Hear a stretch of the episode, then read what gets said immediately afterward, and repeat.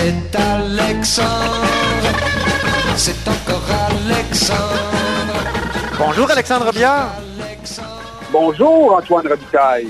Journaliste au bureau d'enquête du Journal de Montréal.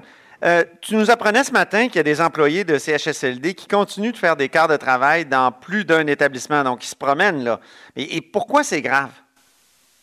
Oui, ben en fait, euh, je me suis intéressé à cette question-là, notamment parce qu'en fin de semaine, euh, dimanche, euh, j'ai écrit un article sur la situation d'un CHSLD dans le sud-ouest de Montréal, à Villemar, le CHSLD Yvon Brunet, qui est un des principaux foyers d'éclosion dans les CHSLD au Québec.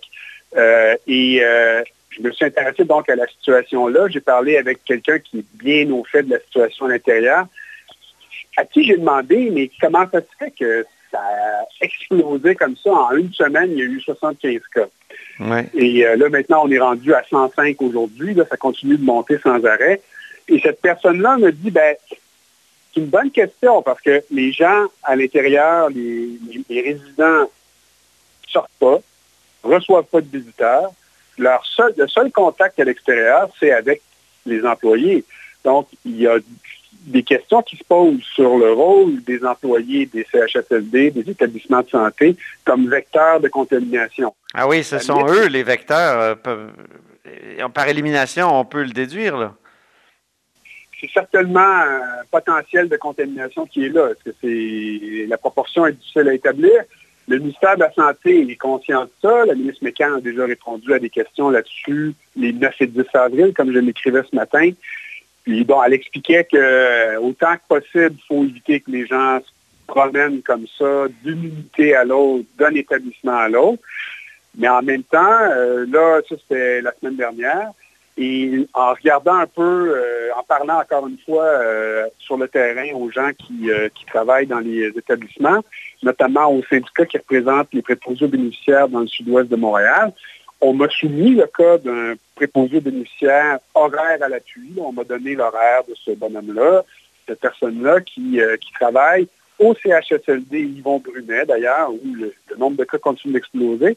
Et cet employé-là se promène, il va aussi, il y a des cas ici à un autre euh, CHSLD qui s'appelle Louis Riel. Et, euh, et, donc, le syndicat me disait qu'eux, ils ont plusieurs fois demandé que tout ça cesse mais ça continue toujours dans le réseau de la santé. Et là, ce matin, je regardais un peu le bilan que le gouvernement nous euh, produit chaque jour des cas d'éclosion dans chacun des établissements. Hier, à louis il y avait zéro cas, et là, il y en a trois. Donc, évidemment, je ne suis pas en train de dire qu'il y a un lien de cause à effet direct. Mais il reste que dans ce CHLD, CHL, pardon, que dans ce CHSLD-là, il y avait tout de même zéro cas hier. Et là, ben, on peut se poser la question, est-ce que le mouvement de personnel n'a pas contribué à, ce début de, de, cas d'éclosion? là. Donc, ben, euh, je pense qu'on peut même le déduire. Là. Puis là, j'ai regardé aussi euh, dans d'autres régions, euh, notamment, on, m'avait signalé que dans le bout de Saint-Hyacinthe, au Tel de Saint-Hyacinthe, aussi, il y avait du mouvement de personnel entre l'hôpital et le CHSLD voisin. Ouais. Comme a confirmé le, site de la Montérégie Est. Euh, ils n'ont pas été capables de me dire exactement combien d'employés se promènent entre les deux, mais eux, ils disent qu'ils essaient de tout mettre en œuvre pour que les gens se protègent quand ils pour éviter qu'ils, évidemment, euh, contaminent euh, les autres. Mais il y a un autre cas aussi, j'ai parlé avec des préposés aux bénéficiaires d'un CHSLD en Mauricie. Et elles sont atteintes de la COVID. elles sont en isolement en ce moment. Euh, toutes les deux m'ont dit que, selon elles, leur établissement a été contaminé par une employée qui travaillait au CHSLD euh, de Shawinigan. Et, euh, et donc, que c'est où c'était en fait le CHSLD La Flèche, qui est un des principaux foyers de contamination au Québec. Et eux, ils dénonçaient le fait que, cette, que, le, que le CIUS avait continué de laisser comme ça les employés se promener. Mais je comprends pas parce qu'il y avait eu des mises en garde vraiment de, la ministre de la Santé, Danielle McCann, pour, empêcher ce type de, mouvement-là. Ça a été des mises en garde, c'est-à-dire qu'elle a reconnu que c'était quelque chose qu'il fallait euh, contrôler. Mais quand j'ai posé la question euh, au ministère de la Santé hier, on m'a dit qu'il n'y avait pas de directive officielle qui avait Mhm. été donnée. Euh, et en fait, la position du ministère, c'était de dire même que la mobilité du personnel dans le contexte actuel, c'était une force parce qu'on est capable de déployer des gens là où il y a des besoins.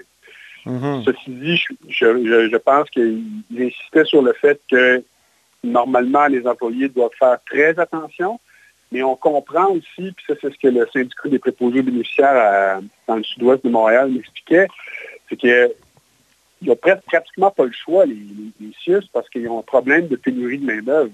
Ah, problème, oui, c'est ça. On revient toujours à ça, hein, Alexandre? C'est le problème euh, de, de base, c'est le patient zéro. Ben, c'est ça. Donc, euh, les, là, en ce moment, je pense que l'idéal, ce serait évidemment d'éliminer le plus possible les risques de contagion par les mouvements personnels.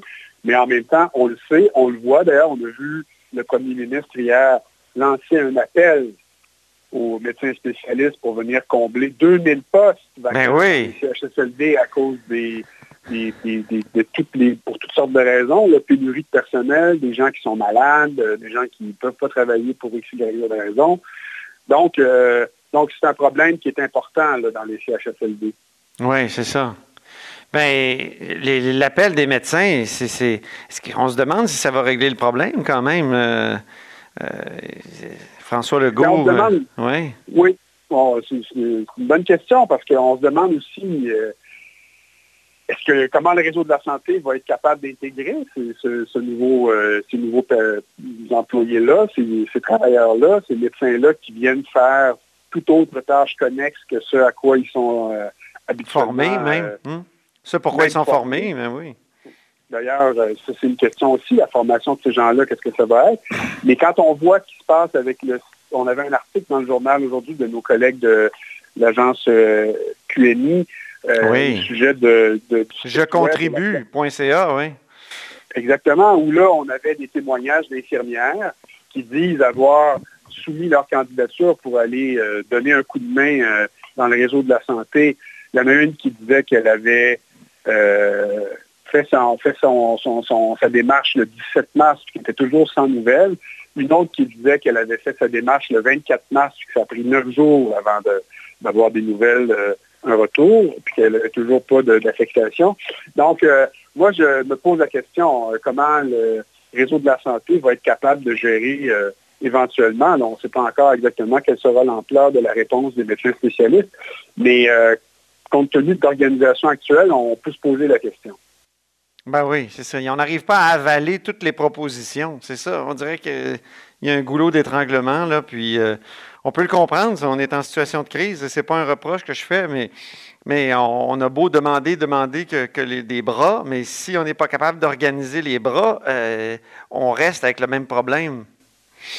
Pour faire une analogie, c'est comme si, disons, là, euh, toi, tu es un joueur de cartes compulsif, ben, disons que tu vas jouer au blackjack, puis c'est comme tu voudrais, avoir des cartes, ça, mais les bonnes cartes, le croupier n'est pas capable de les distribuer assez rapidement. Donc, c'est un Oui. peu ça qu'on a l'impression de constater avec les réseaux de la santé.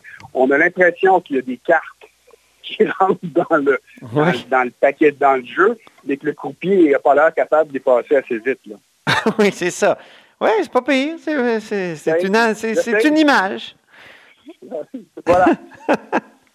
Merci beaucoup, Alexandre Biard, euh, journaliste au bureau d'enquête du Journal de Montréal, et qui n'est pas très loin de moi. Oui, oui, on est dans le même édifice, puis à deux étages différents, on respecte les distances, on fait de la radio de brousse, parle-moi de ça. Il y a plus que deux mètres. oui, oh oui, beaucoup plus que deux mètres. Mais quand même pas très loin. Merci beaucoup. Merci, ça me fait plaisir. Au plaisir, salut. Vous êtes à l'écoute de là-haut sur la colline.